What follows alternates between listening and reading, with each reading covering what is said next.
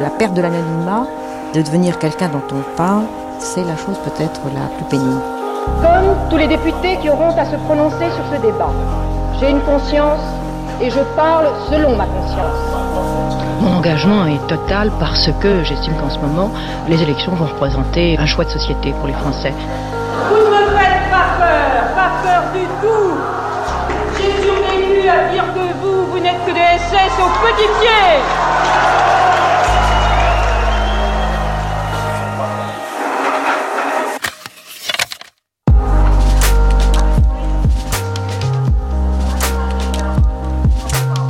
Simone Veil, pour mémoire. Aujourd'hui, deuxième épisode, Histoire de la famille Jacob.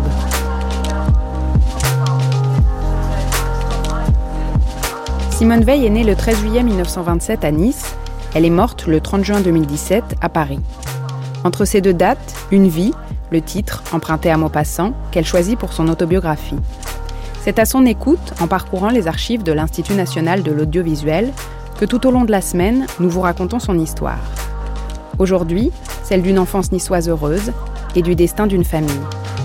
André Jacob, le père, architecte, et Yvonne Steinmetz, la mère, se sont mariés en 1922. André avait 32 ans, Yvonne 21. Un an plus tard est née leur première fille, Madeleine, que tout le monde appelle bien vite Milou.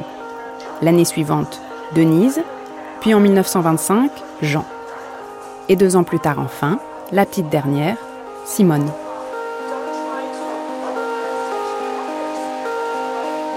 France Inter, le 4 mars 2005, Simone Veil est l'invitée de Philippe Bertrand dans l'émission Quand je serai grand.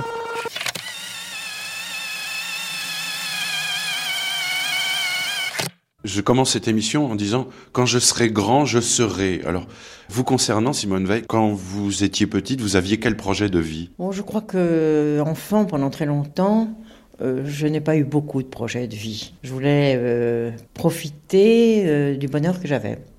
Le plus grand bonheur que j'avais, c'était c'était ma mère. Et donc, ma vie était accrochée, on peut dire vraiment à celle à celle de moment. Euh, j'étais la plus jeune, nous étions quatre enfants très rapprochés, puisque entre ma sœur aînée et moi, euh, il y avait moins de cinq ans. Quoique la différence d'âge ne soit pas très grande, j'étais tout de même considérée comme la petite euh, gâtée, et surtout, moi, je m'étais approprié maman. Et alors, je faisais une exception un peu pour ma, sœur aînée, parce qu'elle était un peu ma, mère de substitut. Quand maman n'était pas là, qu'elle sortait peu, c'était on vivait en province. Euh, à Nice. À Nice, euh, oui. Euh, et nous allions aux éclaireuses, par exemple, quand j'avais déjà 10-11 ans.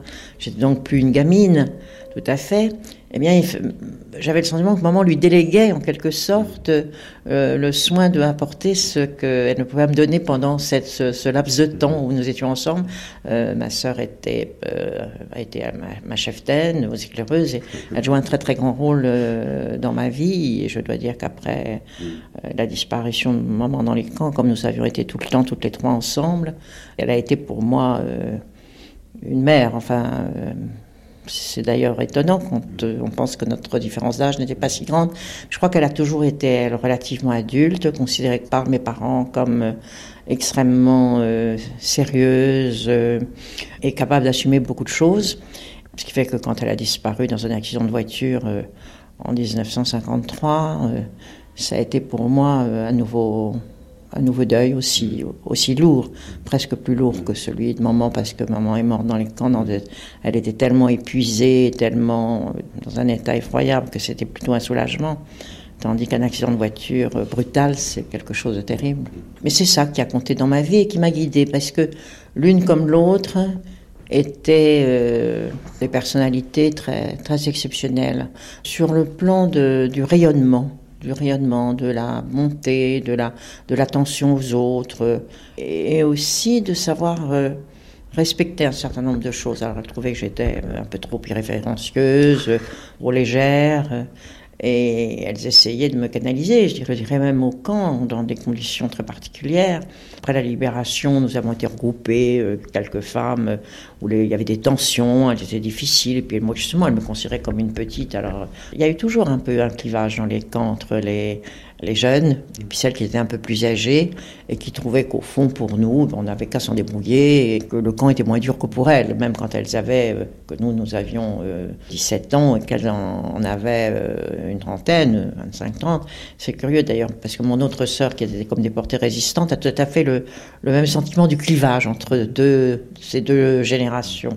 Et un jour, on était donc, après, regroupés dans des casernes, mais dans des conditions encore difficiles, et chacun euh, ayant un poids très lourd. Euh, on ne savait pas ce qu'étaient devenues nos familles, quelquefois, et, euh, encore en mauvais état. J'avais, on voyait promener une femme qui trouvait que, étant plus jeune, j'étais à sa disposition, qu'elle avait qu'à faire ceci ou cela. J'avais été, je lui avais répondu brutalement. Et ma sœur m'avait dit, c'était peut-être trois semaines après la libération, mais encore pas encore entrée en France. Et je me souviens qu'elle elle, m'a sermonné, elle m'a dit mais c'est pas acceptable, maintenant on est sorti du camp, tu dois euh, euh, respecter un certain nombre de choses, les gens plus âgés. Elle, elle avait gardé absolument euh, tout ce que maman avait porté dans le camp, parce que il y a eu un film qui a été fait par Marceline Loridan qui évoque ses camarades du camp, et quand elle parle de maman, elle dit que tout, tout le monde était toujours euh, il y avait peu de. La plupart de mes camarades, leur mère avait été gazée, enfin n'était pas là. Et elle disait Ta mère, elle était pour nous, elle était une mère, elle était surtout un, modèle de dignité, de dignité, de maîtrise d'elle-même et de, générosité, de bonté. Ce qui fait que souvent, ben, j'étais un peu dur avec les autres parce que j'avais le sentiment de devoir. Euh, euh, la protéger. C'était un sentiment curieux d'ailleurs parce que euh, je me sentais euh, me dire elle elle est sans défense, elle est trop bonne, elle est trop généreuse, elle est trop et les autres vont profiter d'elle, la volent, la, la bousculent. mais c'est elle sûrement qui m'a toujours marqué d'ailleurs depuis des années, quelquefois souvent on m'a demandé quelle est la personne qui est dans votre vie, euh, quel est votre modèle, quels sont les gens qui vont t'inspirer. Alors il y a des gens qui disent euh, telle grande personnalité connue et. Et moi je me rends compte que c'est vraiment, euh, encore aujourd'hui, c'est ma référence et, et c'est surtout elle qui, qui m'a donné le plus de, de choses sur le plan de ce qui était important dans la vie et ce qui n'était pas. Dans la famille Jacob, votre papa était architecte et votre maman avait fait des études de chimie. Oui, mais qu'elle avait interrompu parce qu'elle s'est mariée très jeune après la Première Guerre mondiale, qu'elle a eu tout de suite des enfants, qu'ils étaient parisiens tous les deux, mais que mon père, comme architecte, s'était installé à Nice euh, parce que c'était juste après la, dans les années 22, euh, 23, euh, la Côte d'Azur paraissait être un, un futur paradis pour les architectes. Donc, il s'était installé là-bas. Et euh, maman a eu quatre enfants très vite, donc elle, euh, elle n'a plus travaillé, ce qu'elle a toujours euh, beaucoup, beaucoup regretté. Parce que je parle des valeurs qu'elle nous a transmises. Elle nous a aussi dit à ses filles, puisque ont trois filles et un garçon, toujours dit, vous savez, il faut avoir une profession, il faut avoir un métier, il faut l'exercer. Et ça, alors les trois sœurs, nous l'avons vraiment entendu. Pour nous, ça a été très important aussi. D'ailleurs, je dirais que cette influence des mères dans une certaine génération, dans cette génération-là, nous a beaucoup marqué. Moi, j'ai quelquefois demandé justement à des amis, même un peu plus jeunes, euh, dans la, vie politique, j'ai dit au fond, qu'est-ce qui nous a poussé On avait à un moment un groupe de dix femmes euh, pour la parité, cinq de l'opposition, cinq de la majorité. Quand on parlait ensemble, on a dit, mais au fond, ce sont nos mères. Et vous, il y avait un moteur supplémentaire parce que je pense que vous vouliez donner, prolonger ce que votre mère n'avait pas pu faire, à savoir, elle, elle a fait une concession, elle a abandonné ses études, elle aurait pu avoir une profession. Vous, vous avez décidé de, de prolonger ce qu'elle avait décidé de faire d'une certaine manière. Oui, tout à fait différemment. Moi, je sais pas, je me souviens, je crois que c'était à 14, 15 ans, enfin très jeune, euh, j'ai eu envie, très envie, enfin, je pensais ça, euh, comme une vocation d'être avocate. Et c'est pour ça d'ailleurs que très peu, tout de suite à mon retour de déportation, enfin dès le mois d'octobre, j'étais tout à fait, je n'ai pas du tout hésité pour les études que je voulais faire. Et c'est une des premières euh, sorties, démarches que j'ai faites euh, en entrant, c'est de m'inscrire euh, à la faculté de droit et en même temps à l'Institut d'études politiques ce qui m'a d'ailleurs ensuite amené à me marier très jeune parce que j'ai rencontré mon mari. Mais ce qui a été ma, ma grande, ma grande déception, c'est que nous avons fait toutes nos études ensemble, de droit à Sciences Po, puis euh, il a préparé l'école d'administration, et euh, à ce moment-là, moi j'ai terminé pendant à cette époque-là, et euh, nous avons habité pendant quelques temps en Allemagne. Et quand on est rentré, il, était, il est entré à l'école d'administration. Et j'ai dit, bon, ben moi maintenant, je m'inscris je m'inscris au barreau. Et il m'a dit non. Alors là, ça a été pour moi euh, un choc terrible. Un choc terrible. Il m'a dit non, le barreau, d'abord, on défend n'importe qui, on est obligé d'accepter n'importe quelle cause. Et puis, c'est pas un métier pour une femme, euh, c'est un métier trop dur. Enfin bon. Alors, euh, bon, explorer un petit peu, réfléchir. J'étais tout à fait décidée à ne pas. J'avais trois enfants déjà. Mais, mais, le fait de se marier très jeune, ça, ça avait favorisé euh, ma possibilité de faire des études et de ne pas avoir encore le choix de la profession. Et, au fond, ça ne m'a pas handicapé, au contraire, parce que quand je me suis trouvée plus tard à avoir euh, des responsabilités, euh, les enfants étaient déjà grands et donc c'était plus facile à concilier. J'essaie de comprendre, Simone Veil, ce qui s'est passé, parce qu'après le drame de la déportation, je ne sais pas comment on vit euh, cette, sortie, cette après-vie en, quelque sorte. J'ai l'impression que chez vous, il y a un accélérateur de vie. Vous décidez d'aller plus vite que les autres. Je crois que ça a été le cas pour beaucoup de déportés, alors d'anciens déportés. Beaucoup d'entre eux étaient dans des situations plus difficiles que moi, parce que quand ils sont rentrés, euh, ils étaient seuls. Souvent, il n'y a plus de toute famille.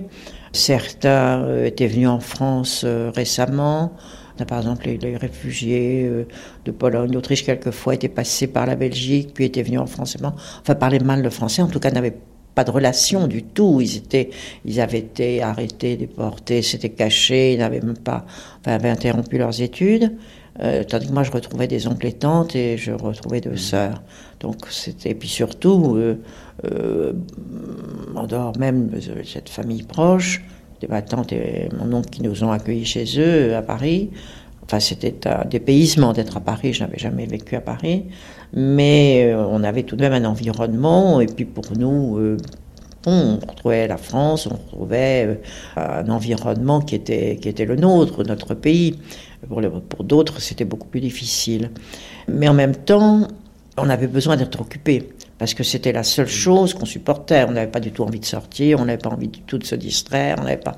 Mais on avait, on, est, on se sentait en même temps très disponible pour avoir des occupations qui nous captivent beaucoup pour euh, réagir. Alors est-ce que c'est parce que déjà si on avait survécu, c'est parce qu'on avait cette volonté de réagir ou bien est-ce que c'était l'ensemble des événements? Je crois que de toute façon, quand je pense à mes camarades, la plupart ont euh, eu des, vies tout de suite très actives. Certains n'ont pas pu faire d'études, ils les ont faites tardivement ou en travaillant en même temps. Tous ont eu, euh, ont eu des vies plus faciles, par exemple, que les enfants cachés les enfants cachés qui avaient été pendant toute la guerre, euh, quelquefois avaient pu aller à l'école, avaient pu poursuivre des études, mais ça n'avait pas été toujours facile. Pas facile même pour des raisons qu'ils ne s'entendaient pas toujours ni avec la famille d'accueil, ni avec les, gens même de leur famille plus éloignés qui les avaient accueillis, et surtout, ils avaient vécu l'angoisse de savoir verraient ou non leurs parents. Nous, on avait été déportés, on savait ce qui était arrivé à nos parents. On le savait, et on savait que même s'ils avaient vécu plus longtemps au camp, ils n'auraient pas pu s'en remettre, enfin que c'était beaucoup plus dramatique. Quand je serai grand, Simone Veil. Est-ce que vous avez senti la, menace monter lorsque vous étiez euh, adolescente à Nice? Oui, moi j'étais, oui, j'ai tout à fait senti la menace que mon père ne sentait pas du tout. On lui a interdit d'exercer sa profession. ça, il a été interdit d'exercer sa profession. On était donc dans une situation déjà euh, très, très, très difficile. Mais enfin, euh, bon, c'était la guerre. Euh, je crois que les choses matérielles à la maison comptaient pas.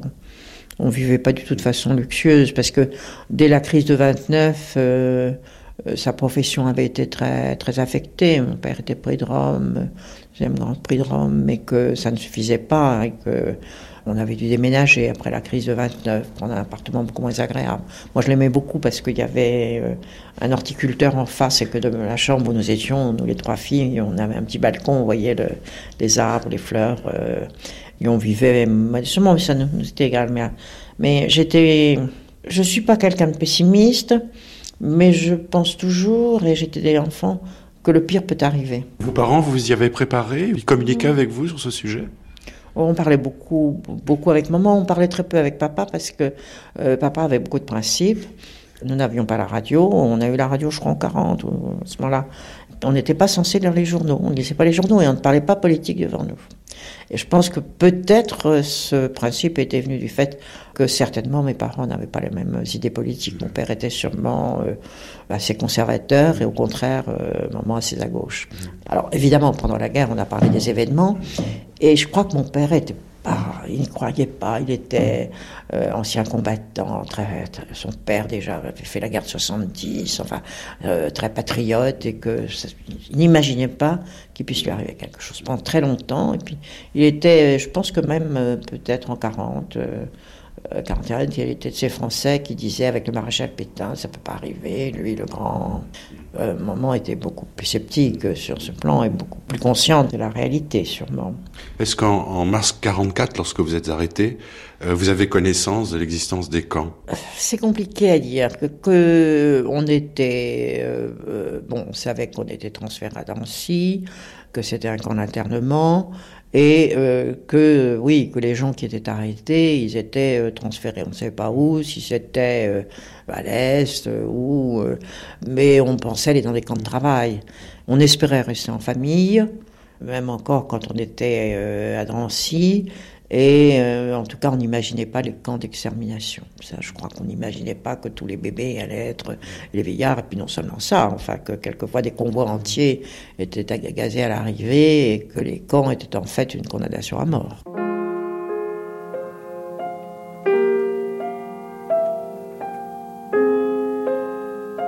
Après sa nomination au poste de ministre de la Santé en 1974, et plus encore après le vote à l'Assemblée nationale de la loi dépénalisant l'interruption volontaire de grossesse, Simone Veil, inconnue six mois plus tôt, devient subitement une célébrité. De très nombreux journaux et magazines souhaitent faire son portrait. À ce moment-là, on sait qu'elle a été déportée. Mais la distinction entre la déportation pour fait de résistance et le génocide des Juifs n'est alors pas très claire le président Giscard d'Estaing lui-même, lorsqu'il présente la composition de son nouveau gouvernement à la télévision, au soir du 29 mai 1974, dit de Simone Veil qu'elle fut déportée à 17 ans à Ravensbrück. Ravensbrück est un camp de concentration, non un centre de mise à mort. La confusion est alors courante. C'est dans ce contexte qu'en 1976, Simone Veil accepte la proposition d'un journaliste, Jean-Émile Janson, qui souhaite faire son portrait pour la télévision. Il m'importait de situer le ton de cette rencontre hors de la représentation officielle, de découvrir peut-être la personne sous le personnage, et ce que furent l'enfant, la jeune fille, la femme. Simone Veil accepta l'entretien discursif, ses silences, ses risques. L'émission s'appelle Deux ou trois choses qu'elle nous dit d'elle Simone Veil, interrogée dans le salon de sa maison de campagne normande, près d'un feu de cheminée, raconte Nous sommes le 2 septembre 1976. Je suis née à Nice euh, en 1927. Mes parents étaient tous les deux parisiens, mais euh, quelques années après leur mariage, en 1925, ils sont venus s'installer à Nice parce que mon père est architecte et que c'est l'époque où tout d'un coup la Côte d'Azur, euh, Nice, euh, tout Midi en particulier, euh, a pris un grand essor et comme architecte, il a pensé qu'il aurait beaucoup de possibilités là-bas. Et puis 1927, en réalité, c'était deux ans avant la crise et très rapidement, les choses ne se sont pas du tout passées comme il l'avait espéré et ont été beaucoup plus difficiles pour ma famille. Vous voulez parler de la crise économique La crise économique. Mon père s'appelait Jacob et ma mère Steinmetz. Ils sont d'origine juive, de famille assimilée, française, de longue date, dans laquelle euh, la pratique religieuse a pratiquement disparu. En même temps, euh, un attachement à la tradition certain, une tradition qui n'a rien de, qui n'a rien de religieux, qui n'a rien de confessionnel. Donc vous n'avez pas reçu, vous, d'éducation religieuse? Non, pas du tout. Aucune. Aucune. Et je pense que s'il n'y avait pas eu la guerre, qui a fait revivre euh, un certain nombre de, sentiments, euh, d'attachement à un groupe, euh, sans doute, moi-même aurais-je complètement oublié que j'étais de famille juive. Et je crois que la guerre est intervenue comme un révélateur, ou plutôt une obligation à une prise de conscience. Vous avez des frères et sœurs quand vous arrivez Deux sœurs et un frère, euh, mais nous sommes très rapprochés comme âge, puisque ma sœur aînée a 4 ans de plus que moi. Nous sommes donc une, une fratrie euh, dans laquelle on, vit beaucoup ensemble, euh, on s'aime beaucoup et on se dispute beaucoup aussi. Ma sœur aînée s'appelait Madeleine, mais on l'a toujours appelé Milou. La seconde, Denise, mon frère, Jean.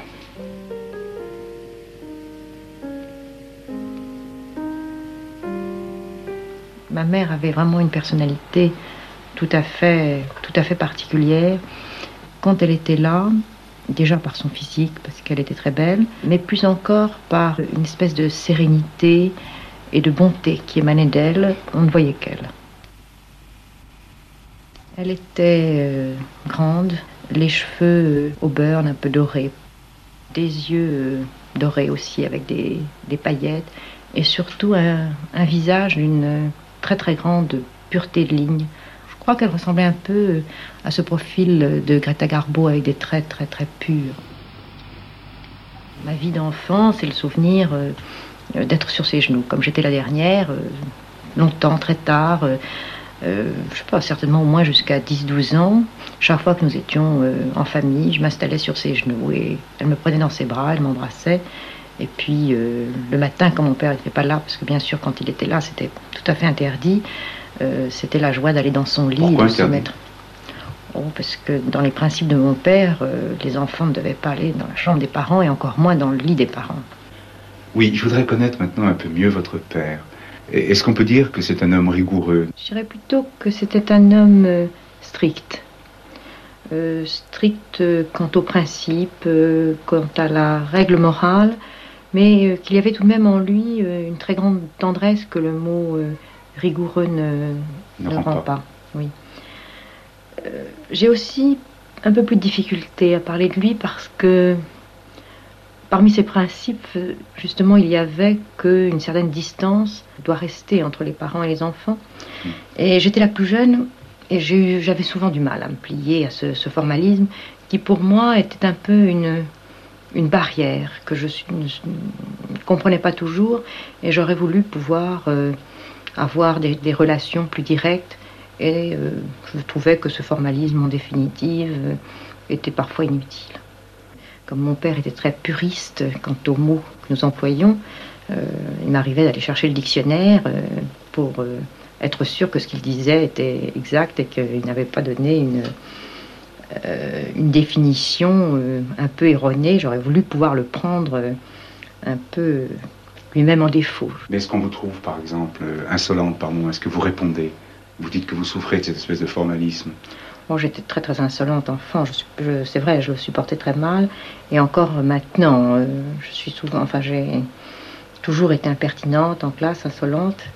Et j'ai conservé intérieurement euh, de très grandes tentations de, d'insolence euh, d'une façon générale. D'ailleurs, peut-être plus encore à l'égard de ce que sont les choses au fond, ou les gens au fond, qu'à l'égard de la forme qui m'est devenue très indifférente. S'il faut s'y plier, on s'y plie. Mais. C'était de la contestation qui n'aboutissait pas. C'était une certaine contestation. Et je crois que c'était une contestation, surtout dans la mesure où, dans certains cas, euh, je trouvais que son autorité s'exerçait à, l'égard de ma mère. Et c'est à ce moment-là, je crois que j'étais le plus, le plus contestataire. Vous dites même euh, que vous aviez l'impression par moments que votre père la tyrannisait. Oui, enfin, c'est vrai, nous avions un peu ce, sentiment, c'est-à-dire que mon père aurait voulu que ma mère lui appartienne complètement, lui donne euh, tout son temps. Et nous, nous étions quatre enfants, euh, très rapprochés, donc euh, demandant beaucoup de, soins matériels et sûrement très exigeants sur le plan affectif, puisque nous avions tous les quatre une passion pour elle. Et on avait un peu l'impression qu'elle était déchirée entre les enfants d'une part et le mari d'autre part. Et qu'elle donnait la préférence aux enfants Je crois, oui. Il a également, euh, je crois, marqué notre enfance par justement ces principes dans ce qu'ils avaient de recherche d'une droiture constante, euh, d'une règle morale extrêmement, extrêmement vive. Et je, fondamentalement, il cherchait à faire de ses enfants euh, des, des, hommes au plein sens du terme. Et puis, euh, il était passionné de son métier, qu'il concevait comme un métier d'artiste d'ailleurs, comme un métier de, bâtisseur, et il aimait la. Enfin, pour lui, c'était un métier de créateur également. Et euh, cette, cette création, ce métier s'inscrivait dans tout un environnement qui comptait euh, beaucoup. il nous faisait découvrir la nature, les plantes, euh, les fleurs et, et le soir les étoiles. Nous regardions le ciel, il nous montrait les constellations, nous apprenait le nom. Et je crois que c'est de lui que nous, à tous, nous est venu cette, euh, ce sentiment très profond de d'être euh, intégré dans un monde planétaire, euh, vivant et qui apporte de grandes joies. Simone Jacob va au lycée avec ses sœurs. Ce n'est pas un bâtiment caserne. D'anciennes villas baroques y sont rattachées, où l'on apprend la musique et la littérature sous des toits qui laissent passer la pluie. Ce lycée-là a du charme. Parce que ces deux êtres chers sont indissolublement liés à l'image. J'étais une élève euh, intéressée par la classe, euh, qui euh, aimait le moment où la classe était ouverte, surtout quand les professeurs étaient passionnants. Et nous avions des professeurs passionnants qui aimaient leurs élèves, qui aimaient leurs cours, leur enseignement.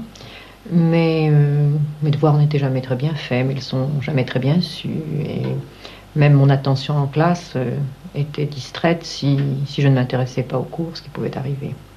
Une autre chose compte pour vous, c'est le scoutisme. Au lycée, c'était les camarades, et euh, aux éclaireuses, c'était l'amitié. Des éclaireuses laïques, il faut préciser, hein, c'est bien ça. Oui, c'est ça. C'est ça. Il y avait les guides de France et les éclaireuses, d'ailleurs, dans lesquelles il y avait certaines, certaines sections qui pouvaient être religieuses. Il y avait les, les éclaireuses protestantes, les éclaireuses iranistes, mais j'étais dans une section euh, où il y avait tout.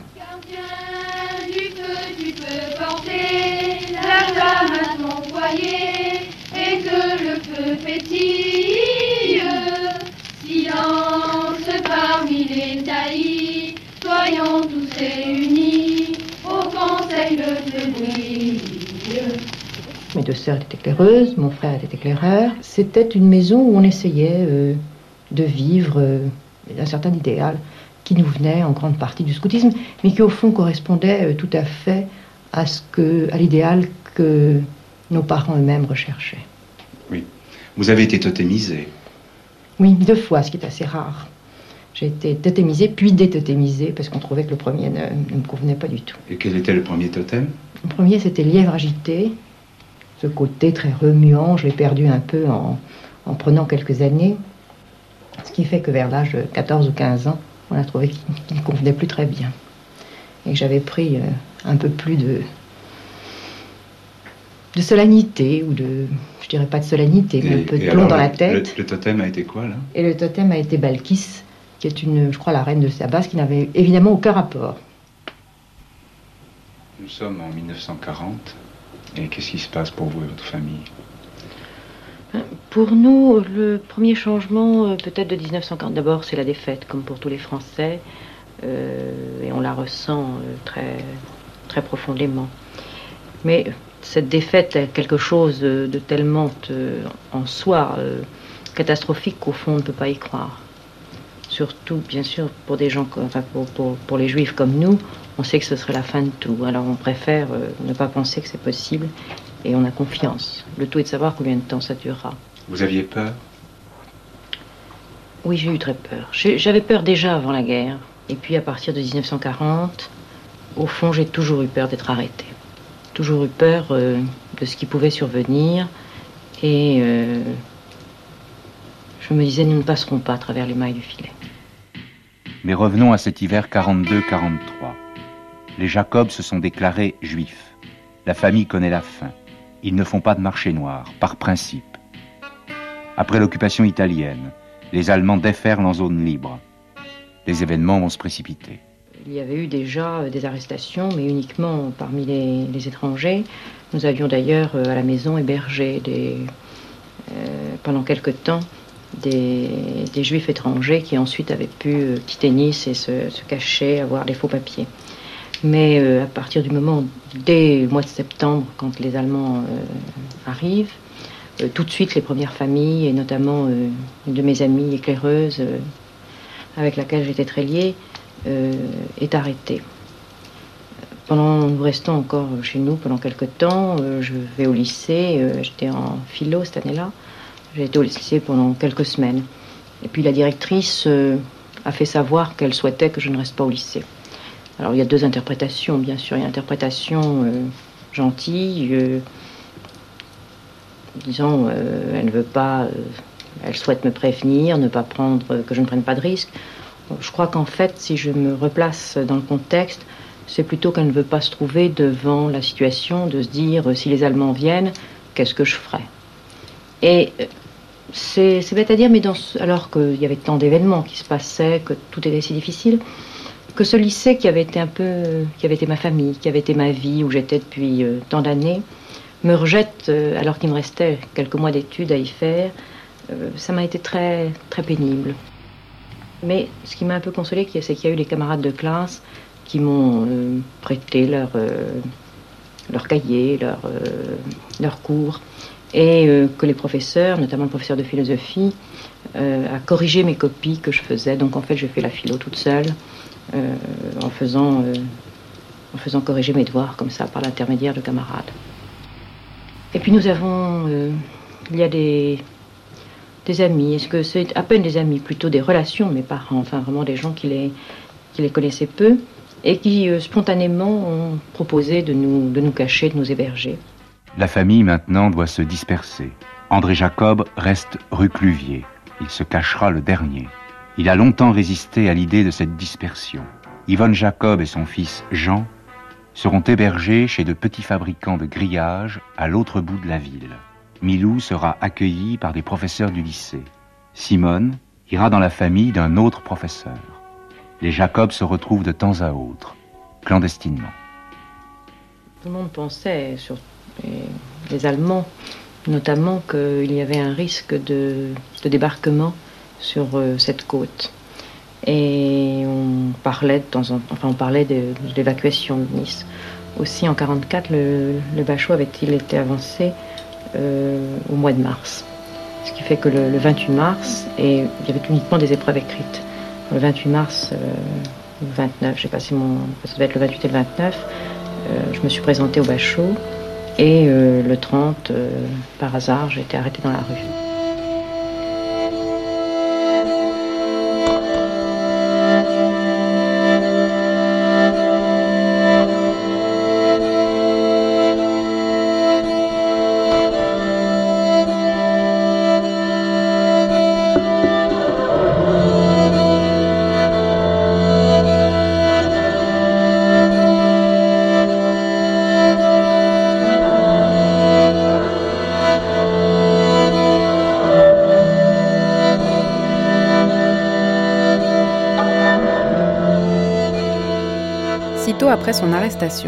Simone Jacob est conduite à l'hôtel Excelsior où les Allemands regroupent les Juifs arrêtés avant de les diriger vers le camp de Drancy. À ce moment-là, sa mère, son frère et sa sœur Milou sont hébergés dans des endroits différents. Par un concours de circonstances, ils sont arrêtés tous les trois quelques heures plus tard dans la même journée et conduits à leur tour à l'hôtel Excelsior. Le 7 avril 1944, Simone, sa mère, son frère Jean et sa sœur Milou sont conduits tous les quatre à Drancy. Dans son autobiographie, elle raconte Jour après jour, nous attendions un départ pour l'Allemagne dont nous ignorions aussi bien la date que la destination, avec le seul espoir de ne pas être séparés. Personne n'avait entendu parler d'Auschwitz, dont le nom n'était jamais prononcé. Au bout de quelques jours, le responsable du camp a informé les jeunes gens de 16 ans et plus que s'ils acceptaient de rester à Drancy, ils travailleraient en France pour l'organisation Tote. Simone, sa mère et sa sœur convainquent Jean de rester à Drancy. Lorsque, le 13 avril 1944, à 5 heures du matin, elles sont embarquées toutes les trois dans des autobus les conduisant à la gare de Bobigny, où on les fait monter dans des wagons à bestiaux, elles laissent derrière elles Jean, qui sera rejoint quelques jours plus tard à Drancy par leur père, entre-temps arrêté à son tour. De leur sort à tous les deux, Simone, sa mère et sa sœur ne surent rien dans les mois qui suivirent.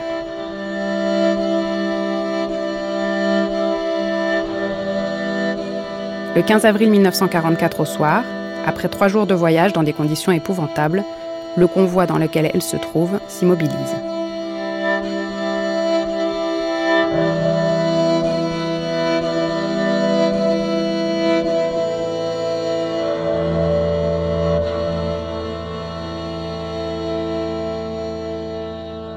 En pleine nuit, dans des projecteurs, abrutis de fatigue. Après euh, trois jours euh, de train, on était entassés dans des wagons à bestiaux où les gens étaient euh, dans le noir, ayant soif et ne sachant absolument pas où, où on est. C'est l'arrivée, on descend du train, des gens qu'on trouve très extraordinaires avec des tenues, ces tenues rayées qui sont maintenant devenues tout à fait classiques et connues, mais qui pour nous étaient la première vision, et les Allemands Raus, Raus, qui nous jettent hors des, wagons. Et à ce moment-là, commence à rôder autour de nous des, personnages qui nous semblent absolument fantomatiques. Et déjà, les hommes et les femmes sont séparés complètement. Et nous ne sommes plus restés que euh, des jeunes filles ou des jeunes femmes. Nous, sommes restés, ma, ma soeur, ma mère et moi. Les autres demandent, euh, mais où sont nos familles? Et alors, deux, réponses. Certains disent, oh, vous les verrez, euh, ils sont dans un autre camp. Et puis, euh, comment certains commencent à dire, mais pas du tout, ils sont morts. On transportait des pierres, on creusait des, tranchées, on portait des rails, mais tout ça n'avait pas l'air euh, ordonné, n'avait pas l'air organisé dans un travail précis conçu et qui serait un jour destiné à, servir à, quelque chose.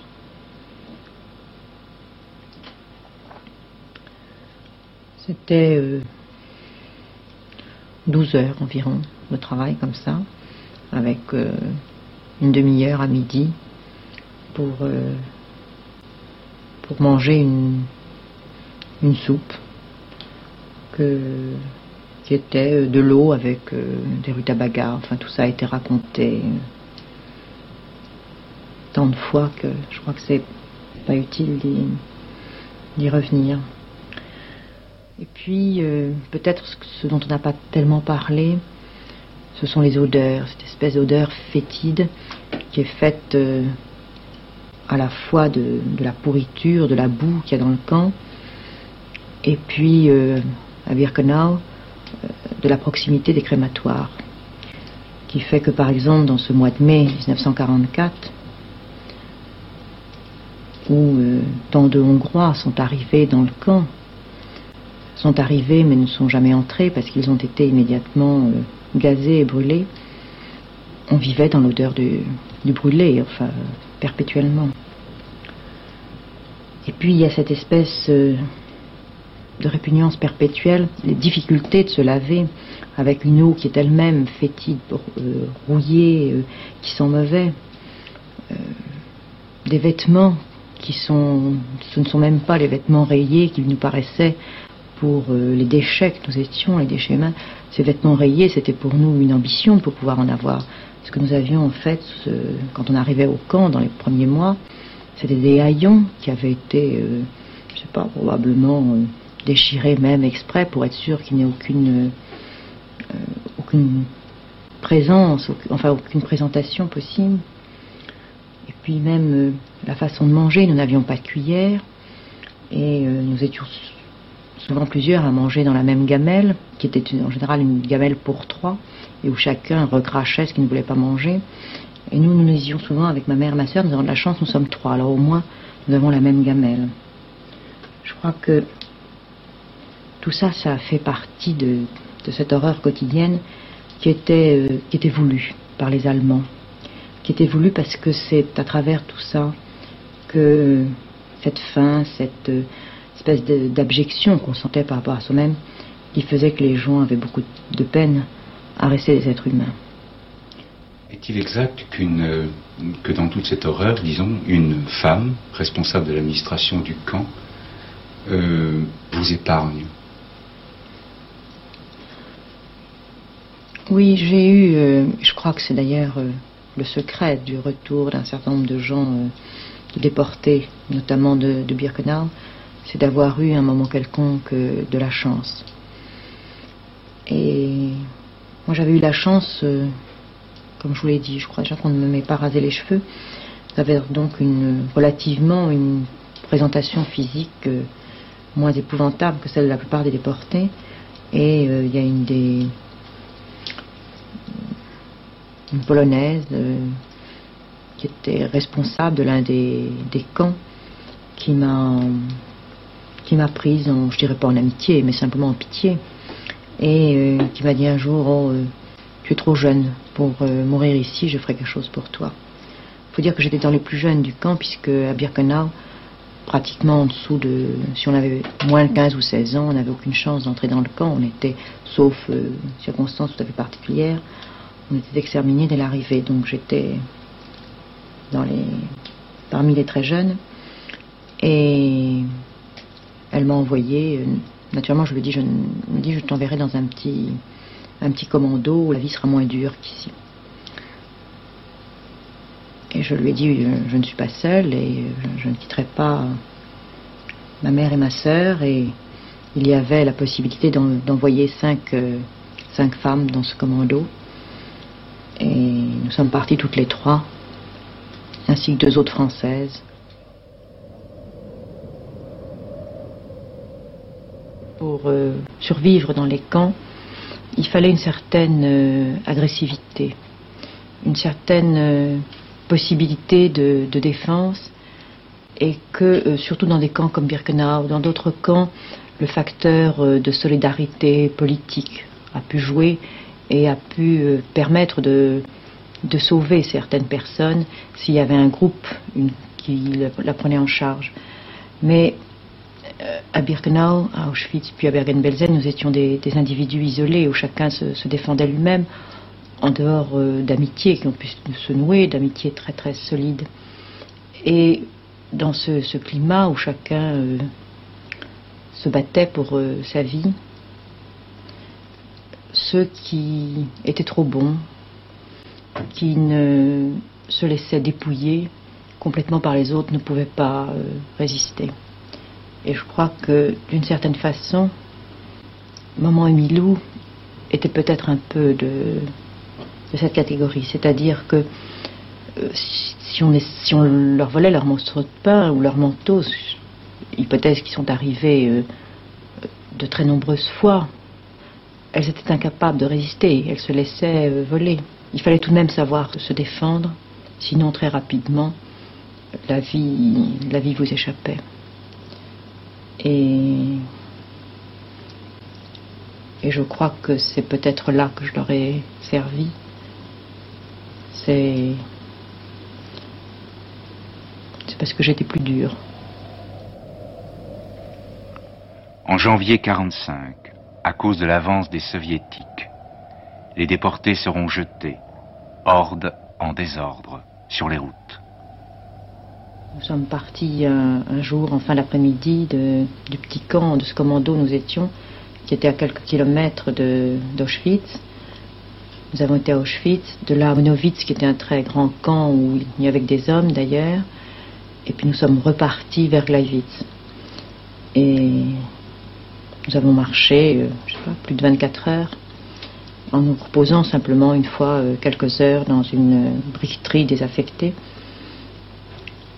Et euh, là aussi, il fallait avoir le courage, si c'est un courage ou un égoïsme, de ne pas chercher à sauver les autres. Et euh, de défendre, de défendre sa nourriture, de, défendre la, couverture qu'on avait euh, sur soi, d'empêcher les autres de s'accrocher à vous. Moi, j'ai le souvenir à un moment de, en marchant, d'avoir senti quelqu'un qui, s'accrochait à moi, et d'ailleurs d'être euh, si fatigué, si épuisé, de ne, pas m'en défaire, enfin de, supporter ce poids, mais d'entendre quelqu'un derrière moi décrocher cette personne et dire mais euh, en s'accrochant comme ça, ce sont les, deux qui tombent.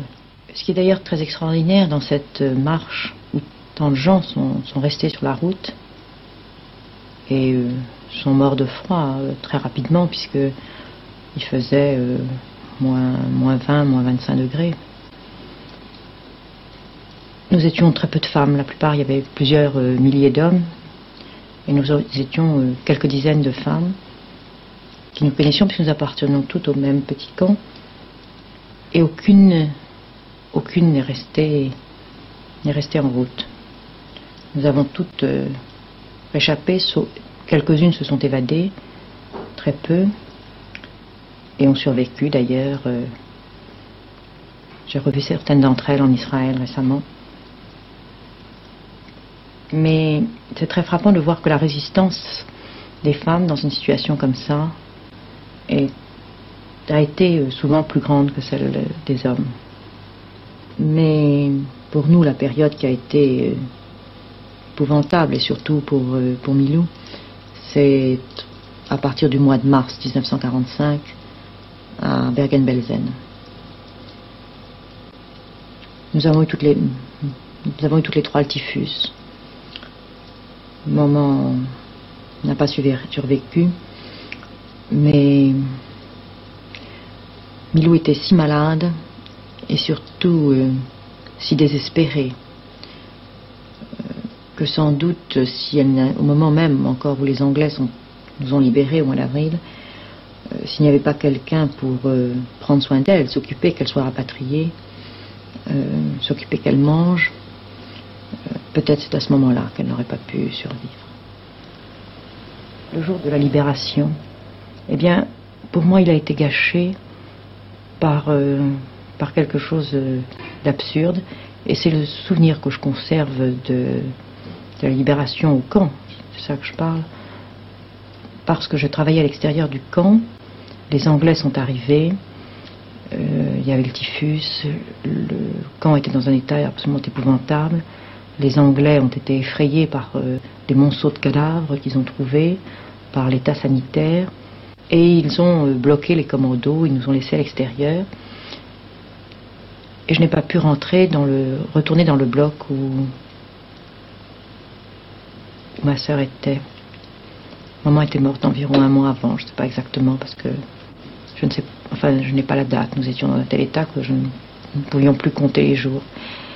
Et de ne pas pouvoir être ensemble ce jour-là, j'ai essayé de passer sous les barbelés, de, d'expliquer euh, aux Anglais, mais de ne pas pouvoir passer ce moment-là avec elle et euh, partager cette, oh, je dirais pas cette joie, parce que c'était même pas une joie, c'était simplement un espoir.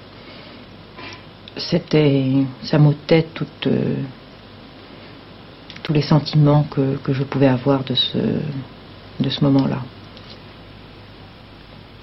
Alors un peu plus tard, je crois que c'est en 52, une autre épreuve terrible vous attend. Oui. Euh, c'est pas possible. C'est pas possible.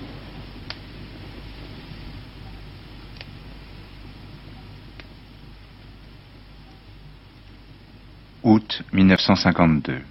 Milou, en effet, trouvera la mort dans un accident de voiture. Simone s'était mariée. Son mari avait été envoyé en mission à Stuttgart par le commissariat aux affaires allemandes. Milou aussi s'était mariée. Elle avait eu un enfant. Milou était venue rendre visite à Simone. C'est la dernière fois que les deux sœurs se verront. Milou sera tuée sur la route du retour, avec son bébé. En 1945, au retour de déportation, Simone et Milou seront accueillis par Madame Weissmann, la sœur d'Yvonne Jacob elles retrouveront Denise, revenue, elle, de Ravensbrück et de Mauthausen. De leur père et de leur frère, on ne découvre aucune trace.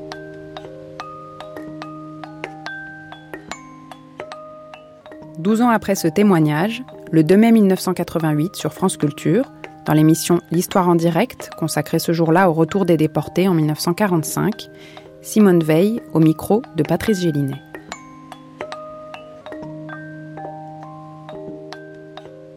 Simone Veil, en mai, le 23 mai, je crois, vous, êtes, vous arrivez à, Paris, à l'hôtel du. Comment euh, ont été accueillis les, déportés euh, et vous-même à Paris? Quels sentiments vous avez, euh, quels souvenirs vous avez gardés de cet accueil? Je crois que la distinction, enfin pour beaucoup de gens, au moment du retour, ce qui a été important, c'est de savoir s'ils ont retrouvé leur famille ou pas, et si surtout ils ont vécu cette angoisse de se demander qui allait rentrer et qui n'allait pas rentrer. Parce que il y a eu le sentiment pour euh, les gens qui attendaient des déportés, l'espoir, beaucoup pensaient que les gens allaient rentrer et euh, au fond on attendait les retours chaque train, chaque, chaque jour. Euh, nous qui avions vu ce qu'était ce qu'était Birkenau, ce qui se passait, euh, nous savions que ceux qui avaient été déportés n'avaient guère de chance de rentrer. En même temps, on conservait un petit peu d'espoir. Mais je dois dire que pour moi, euh, je pensais qu'il y avait une personne qui était restée, c'était ma sœur. Elle était dans la résistance dans la région de Lyon. Et enfin, on se disait toujours entre nous, bon, nous ne rentrerons pas, mais il restera quelqu'un de la famille. Et la veille du retour, le 22 mai, dans ces, regroupements, ces espèces d'endroits où se retrouvaient comme ça euh, euh, des, déportés, aussi des prisonniers, des gens, enfin, euh, venant un peu de partout, qu'on rassemblait pour prendre les trains du retour. J'ai rencontré quelqu'un que j'avais vu un an avant à, à Birkenau, Auschwitz, et qui me dit Oh, tu sais, j'ai vu ta sœur à Ravensbrück. Tu sais, euh, cette euh, fille blonde, euh, Denise, Yarka. et je lui dis Mais comment ma sœur Et à ce moment-là, la personne s'est rendue compte que je ne savais pas que ma sœur avait été déportée. Alors elle me dit oh, Mais non, je me suis trompée, j'ai confondu. Enfin, je n'ai plus rien en tirer, mais enfin, la façon dont ça avait été dit, c'était. Il n'y avait pas d'erreur. tout d'un coup, tout s'écroulait parce qu'on avait tellement forgé le retour sur une personne qui était restée, qui était là à nous attendre, euh, que l'idée qu'elle avait été déportée aussi était insupportable. Et j'ai eu vraiment une, vraie crise de nerfs, ce qui ne m'est jamais arrivé d'autres fois dans ma vie. Alors le retour, c'est ça. C'est l'écroulement autour de soi. Et pour beaucoup de familles juives, euh, il y a eu entre euh, ceux qui ne sont pas rentrés, l'attente, et même, par exemple, moi qui, savais ce qu'avait été le camp, euh, mon père et mon frère, nous l'avons. Moi, j'ai espéré pendant des semaines. Et j'en parlais avec ma sœur récemment qui m'a dit Moi, non, je n'ai jamais espéré. Et moi, j'ai vécu dans l'espoir. Je crois qu'à ce moment-là, nous avons surtout vécu ça.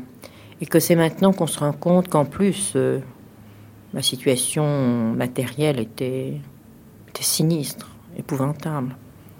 Et que s'il n'y avait eu. Euh, quelques initiatives euh, euh, de solidarité, d'affection, de gentillesse, de douceur, quelquefois très discrètes, des gestes extraordinaires euh, de gens qui probablement eux-mêmes étaient atteints très proches et qui voulaient manifester comme ça leur solidarité, ressenti une indifférence et une incompréhension et tout à fait on était exclus du monde. Et peut-être que nous-mêmes, nous ne sentions plus dans ce monde.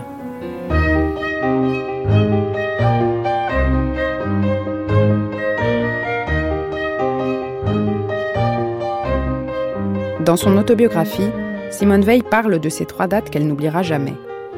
Le 15 avril 1944, date de son arrivée à Auschwitz-Birkenau. Le 18 janvier 1945, le jour où elle, sa sœur Milou et sa mère ont quitté Auschwitz, et la date du retour en France, enfin, le 23 mai 1945. Elle constitue les points de repère de ma vie. Je peux oublier beaucoup de choses, mais pas ces dates. Elles demeurent attachées à mon être le plus profond, comme le tatouage du numéro 78 651 sur la peau de mon bras gauche. À tout jamais, elles sont les traces indélébiles de ce que j'ai vécu.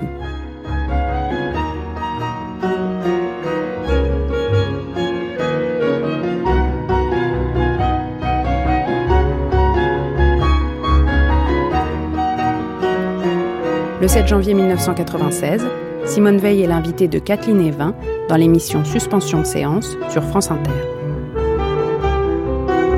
Simone Veil, bonjour. Bonjour. Georges Saint-Proun, qui revenait de Buchenwald, a mis 50 ans à écrire un livre pour raconter ses souvenirs et surtout pour raconter son retour à la vie. Et puis, il y en a d'autres euh, qui parfois euh, disaient qu'il n'en revenait jamais. Joseph Kessel, lui, euh, n'était pas parti, mais il, au retour des camps, il avait rencontré un ami et il en parle. J'étais avec un ami juif qui revenait d'Auschwitz et qui vraiment avait repris sa vie familiale, professionnelle, avec une aisance et une vitalité merveilleuse. Nous étions allés un soir dans un bistrot euh, juif du côté de la rue Grange Batelière, si ma mémoire est bonne, Et nous dînions là, il faisait très chaud, il s'était mis en bras de chemise, le dîner s'était passé très cordialement, tout à fait naturellement, et nous allions partir lorsque euh, sont arrivées deux femmes qui portaient des manteaux jetés sur leurs épaules. Comme il faisait chaud, l'une d'elles a enlevé son manteau et ses bras, son- ses bras étant nus, on a vu sur lui plutôt, moi je n'avais pas remarqué, a vu, a effacé, mais tout de même très visible, le- un tatouage qui était un numéro de camp de concentration. Aussitôt, cet homme a complètement oublié que j'étais là, s'est levé comme un automate, s'est assis à sa table, a relevé euh, la manche de sa chemise, a montré son numéro euh, tatoué, et le mâle, le vieux mâle, est revenu tellement que lorsque je lui ai dit, bien nous partons, il m'a dit, euh, attends-moi, je ne peux pas, je suis, je suis pour le moment à Auschwitz, et je ne peux pas m'en libérer. Simone Veil, euh, on a entendu ce, ce témoignage qui n'est pas celui de Joseph Kessel. C'est vrai que c'est une question que souvent les gens se sont posées. euh, Comment peut-on après regarder les autres quand on a regardé ce qu'on ne doit pas voir? Je crois que l'histoire que nous venons d'entendre, cette anecdote racontée par Joseph Kessel, elle est très très significative. Elle est remarquable parce que elle euh, représente tout à fait ce que la plupart de- d'entre nous nous ressentons. Cette apparence que nous donnons euh, d'être euh, complètement dans la vie normale et même peut-être d'avoir un peu plus de vitalité. Je dirais que chaque fois euh, que euh, entre déportés, entre anciens déportés, nous nous rencontrons, les gens sont étonnés parce qu'on raconte des histoires absolument horribles, en riant et en étant, on a à la fois besoin de euh, de le prendre en caricature, de dénoncer pour pouvoir supporter certains souvenirs, mais aussi parce que, au fond, nous sommes, nous avons toujours l'impression d'être en survie, que nous avons une grande vitalité. Euh, encore tout à fait récemment, il y avait, j'ai assisté comme ça à une rencontre entre d'anciens déportés à l'occasion du 50e anniversaire euh, de la libération, et il y avait euh, organisé par la communauté juive une fête très très gaie. Et, et on m'a demandé au dernier moment de prendre la parole. C'était tout à fait étonnant parce que c'était tout de même aussi l'évocation de souvenirs très tristes qui avaient été faits, puisque c'était aussi en souvenir de tous ceux qui sont morts. Et je dis, cette fête, elle représentait tout à fait ce que nous ressentons, c'est cette ambiguïté. Et aujourd'hui, donc, nous sommes capables de ça.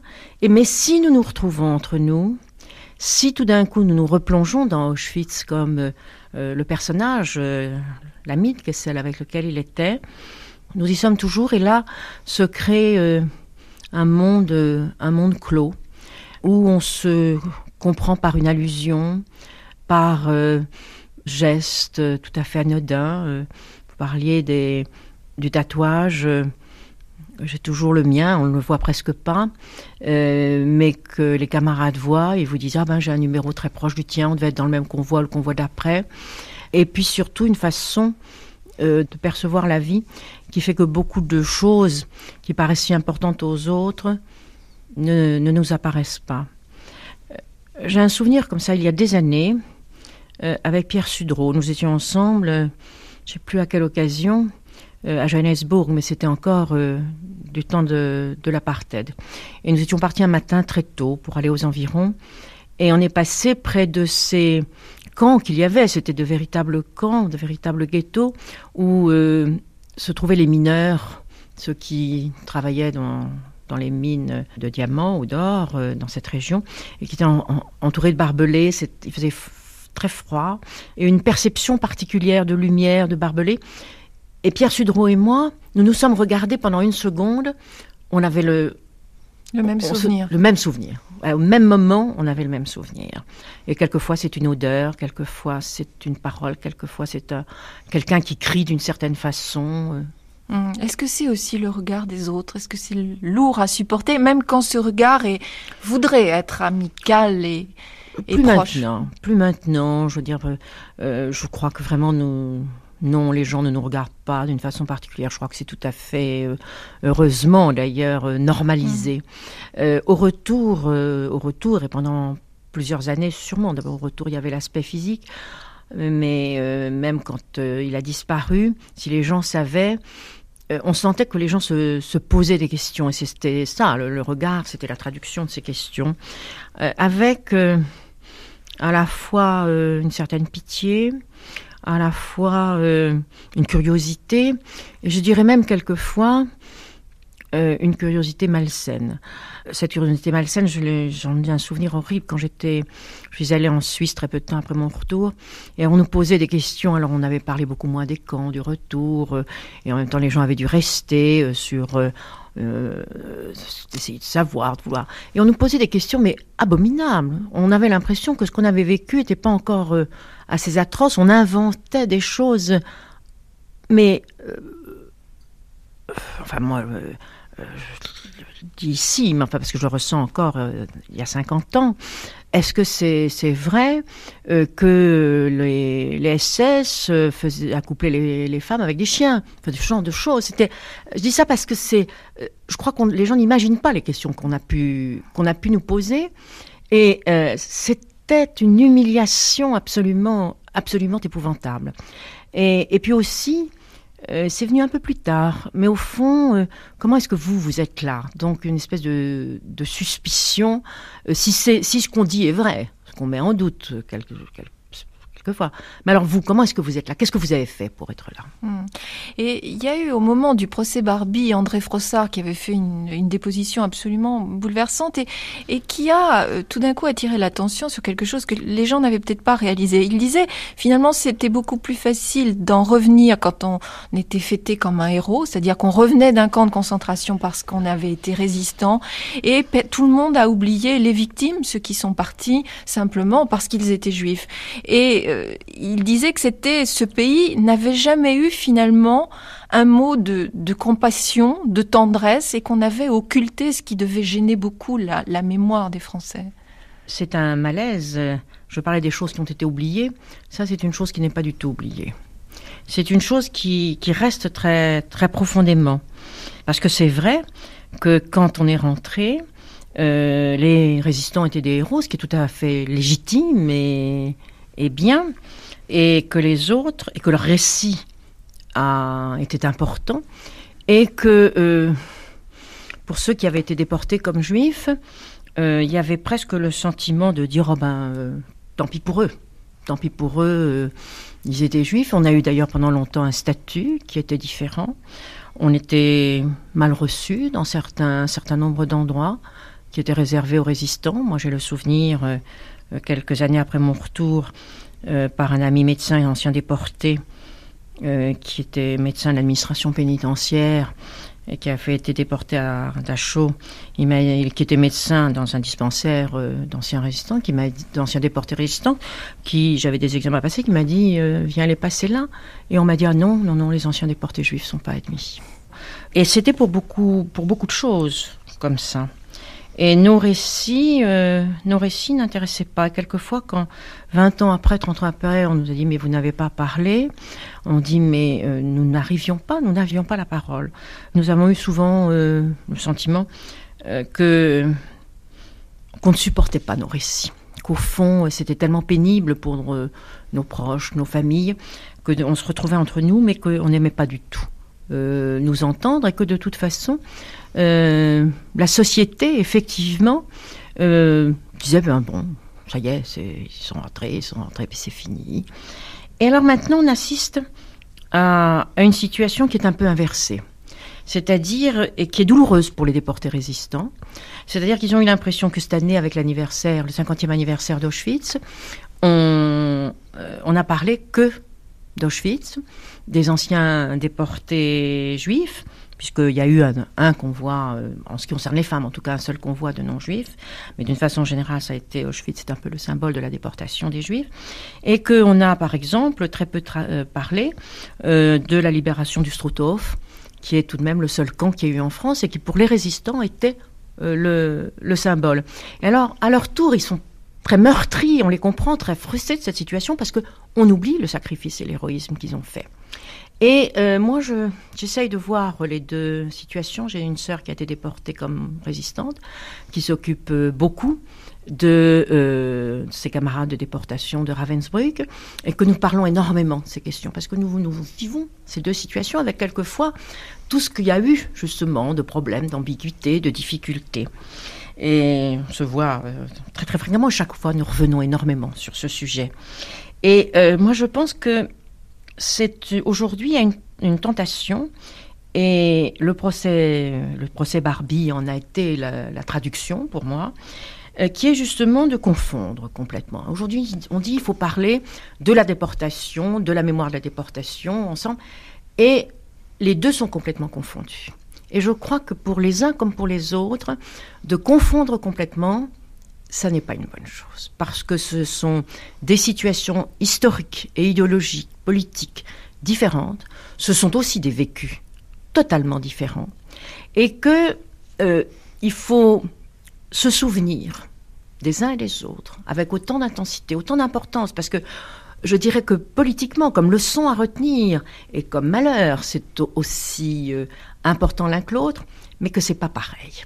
Et que moi, encore aujourd'hui, même si on parle plus de la déportation des Juifs, je n'aime pas qu'on mette les choses euh, sur le même plan. Je n'aime pas qu'on ne parle plus des résistances parce que ça a été très très important et que c'est aussi parce qu'il y a eu des résistants qui se sont euh, battus contre contre les nazis, contre la SS que nous avons pu rentrer, enfin il ne faut pas l'oublier, mais que je crois qu'il faut conserver à la déportation des juifs et des tziganes, que l'on oublie quelquefois, ce que ça avait de spécifique, c'est-à-dire, euh, comme l'a dit justement euh, André Frossard, des gens qui, ont, été euh, exterminés, en fait déportés, exterminés, assassinés, uniquement parce qu'ils étaient nés juifs, et que c'est différent de l'être parce qu'on a été un combattant, et que nous le ressentions d'ailleurs, nous avons été au camp, en dehors du fait que les camps n'étaient pas du tout les mêmes. Nous avions d'abord cette angoisse pour nos familles. Nous savions que très souvent, une grande partie de la famille avait été exterminée dès l'arrivée. Mais nous avions aussi, nous savions dire, mais pourquoi? Pourquoi? Alors que les résistants savaient pourquoi ils l'étaient.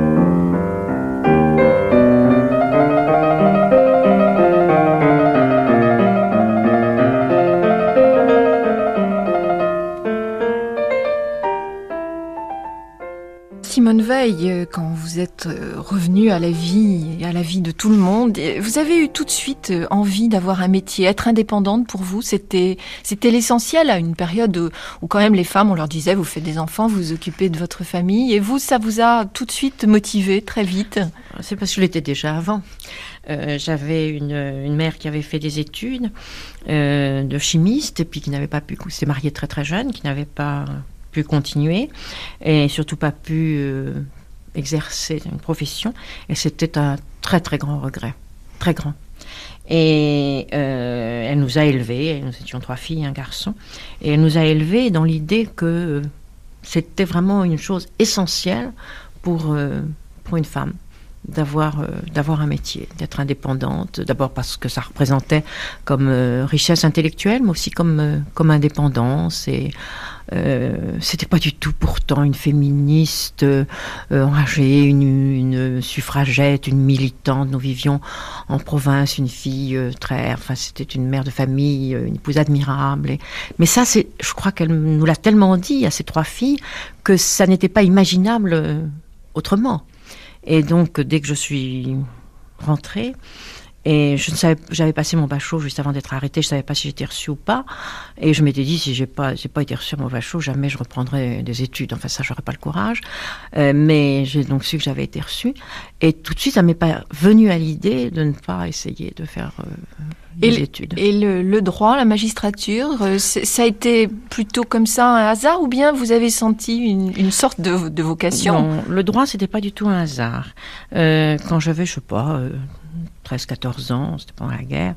Euh, j'avais, je me souviens, une conversation avec mon père. Enfin, j'étais, j'avais très envie d'être avocate, mais avec cette image qu'on a, vous savez, à cet âge-là, les petits, quand on est petit, euh, les garçons veulent être pompiers, les filles veulent, être infirmières, euh, puis un peu plus grand. Pour moi, être avocat, c'était, oui, c'était défendre la les veuve enfants, et la absolument, la veuve et l'orphelin.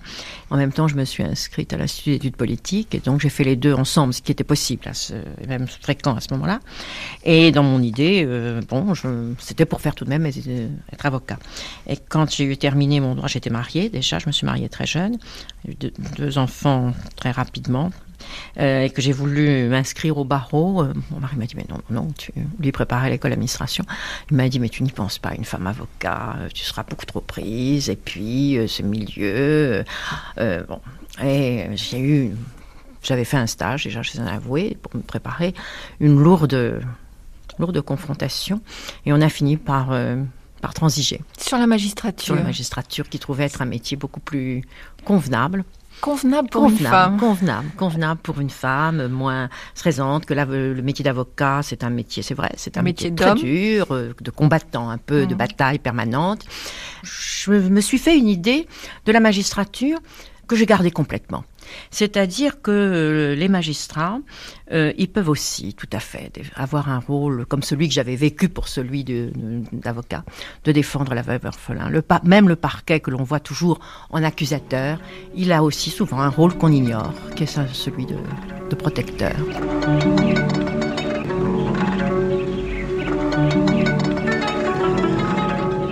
« 1957. 12 ans après son retour d'Auschwitz, Simone Veil est reçue au concours de la magistrature. Elle est affectée au ministère de la Justice, à la direction de l'administration pénitentiaire. Elle va y rester 7 ans, jusqu'en 1964. Le 4 mars 2005, sur France Inter, au micro de Philippe Bertrand, elle racontait ce moment de sa vie.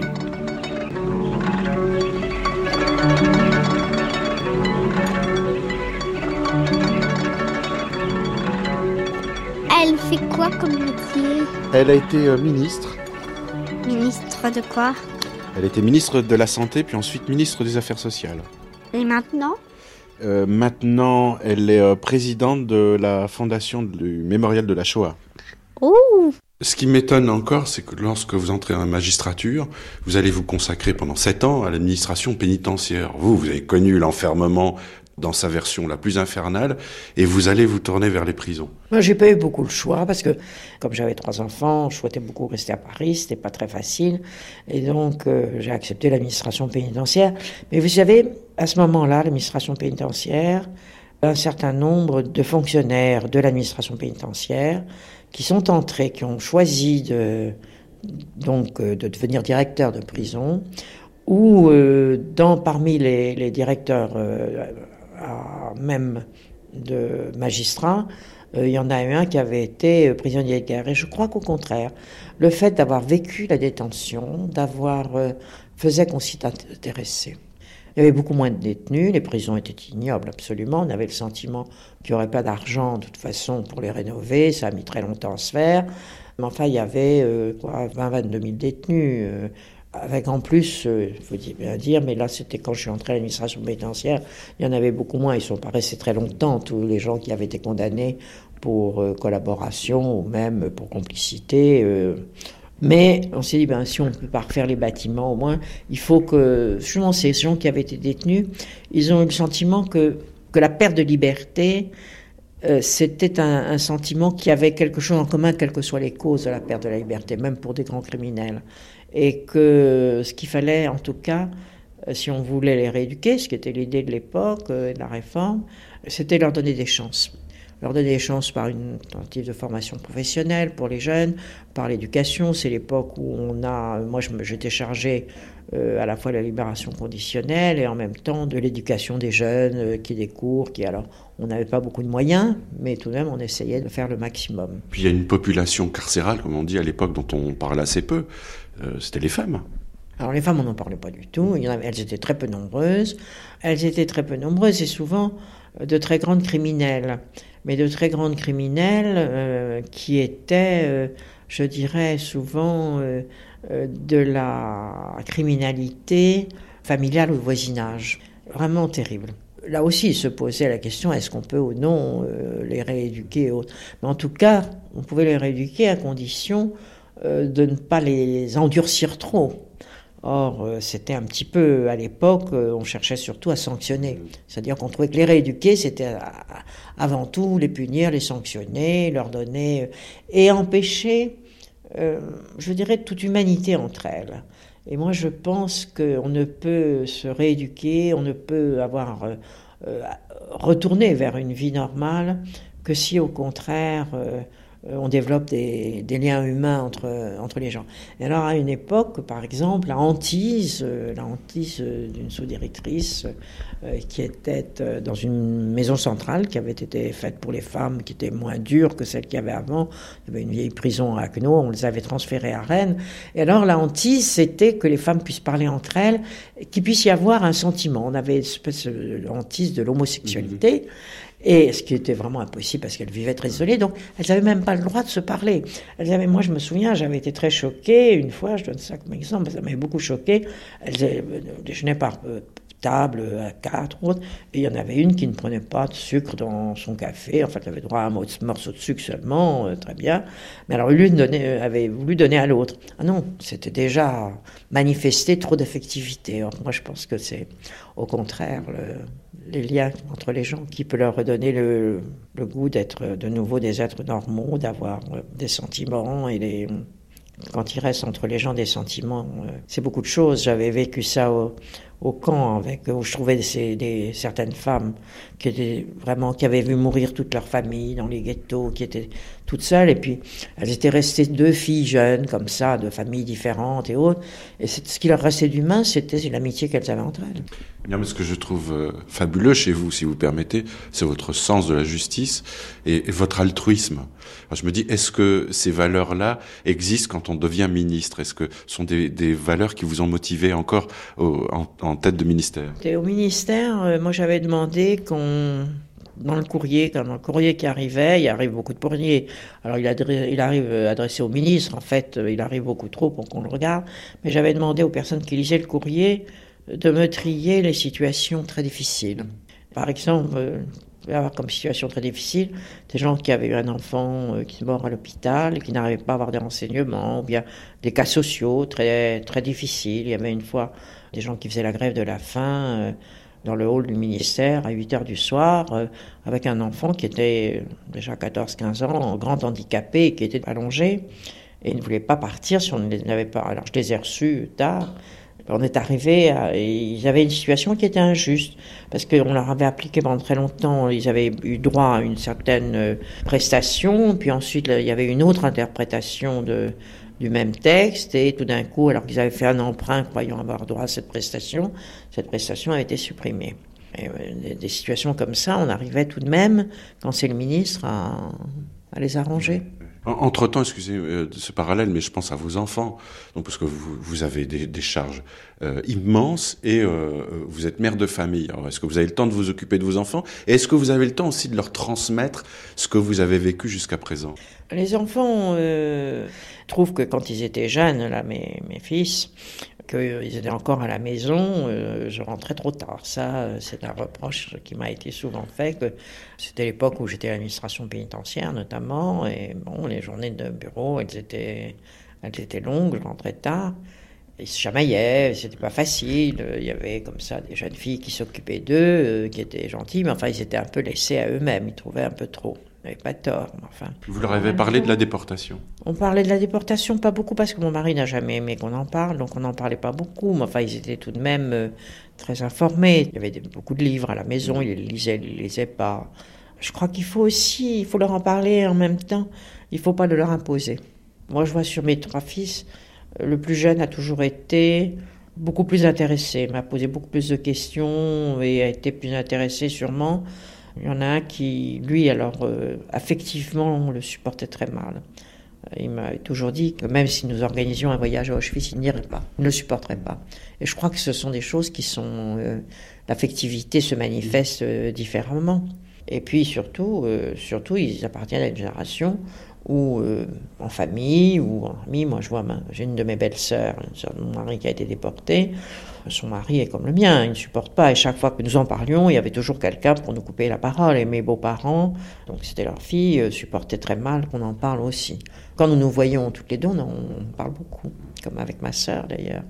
Mais sans ça, euh, je crois que pour les proches, c'est souvent très pénible. Alors maintenant, pour les nouvelles générations, comme c'est devenu quelque chose de plus intégré dans, dans la vie française, ils le supportent mieux. Vous êtes euh, membre du, du conseil d'administration du Mémorial de la Shoah. Euh, on en parle beaucoup, puisqu'il y a un 60e... Présidente, pardon. Pardon, Madame la Présidente. Présidente de la Fondation. Euh, C'est une fondation qui a été créée à la suite de l'évaluation euh, des biens qui avaient été spoliés et jamais remboursés, notamment les biens qui étaient euh, déposés dans des banques et dans des compagnies d'assurance, surtout les banques, et qui entre-temps avaient fait des petits. Et donc euh, cette fondation a eu un fonds important à gérer et à utiliser au profit de la mémoire. Ça me prend beaucoup de temps. Vous savez, on parle beaucoup de devoir de mémoire. Je préfère le travail de mémoire. Oui, ça c'est le mot de Ricoeur, il a raison. Je, je distingue tout à fait la mémoire et l'histoire.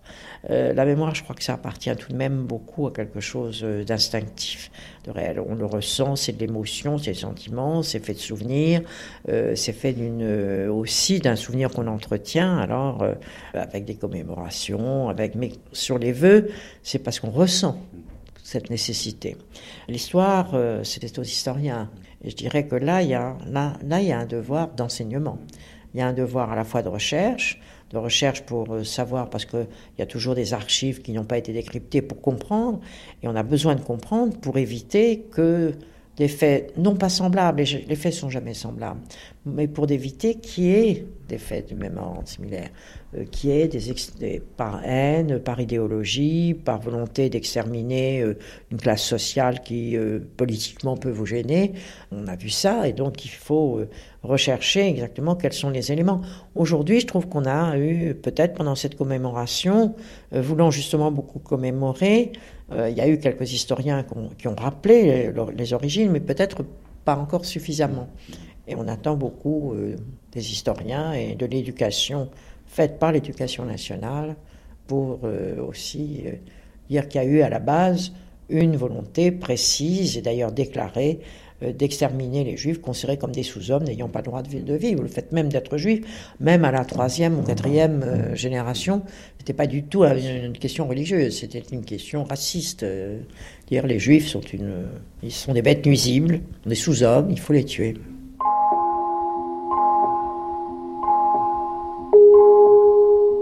1995, une commission est chargée par le président Chirac d'étudier les spoliations dont ont été victimes les Juifs pendant l'occupation nazie et de proposer des actions réparatrices. Présidée par Jean Matteoli, elle rend son rapport en mai 2000. Outre les restitutions, la commission met en avant le devoir de la France de perpétuer le souvenir et l'enseignement de l'histoire de la Shoah. Dans cet esprit, elle demande à ce que les fonds des spoliateurs qui ne seraient pas réclamés soient versés à une fondation consacrée à la mémoire de la Shoah. Celle-ci est mise en place aussitôt, Le Premier ministre de l'époque, Lionel Jospin, demande à Simone Veil d'en accepter la présidence. Le 18 octobre 2002, à l'occasion d'un séminaire qui réunit dans l'hémicycle du Conseil de l'Europe à Strasbourg les ministres de l'éducation des États membres de la Convention culturelle européenne, c'est en tant que présidente de la Fondation pour la mémoire de la Shoah que Simone Veil s'adresse à la salle.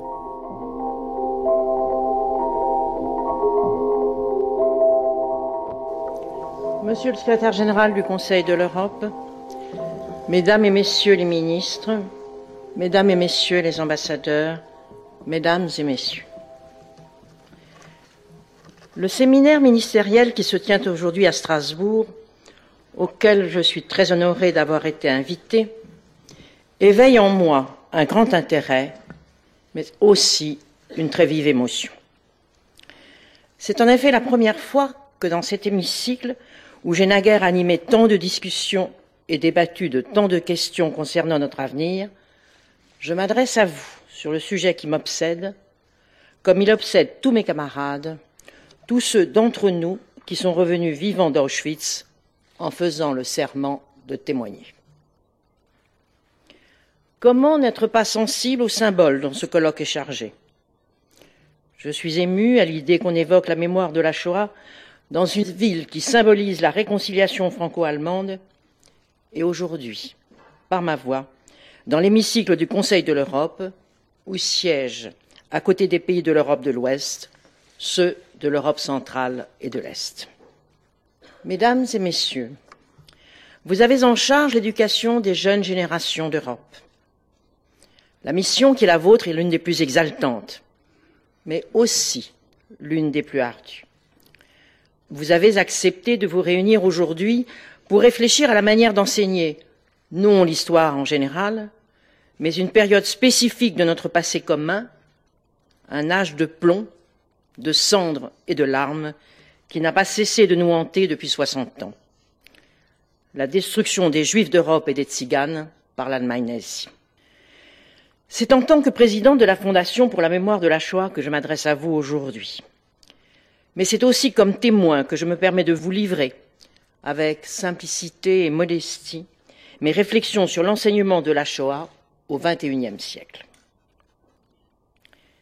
Témoignages, mémoire, enseignement, histoire. Il arrive dans le débat public qu'entre ces mots, les frontières s'effacent.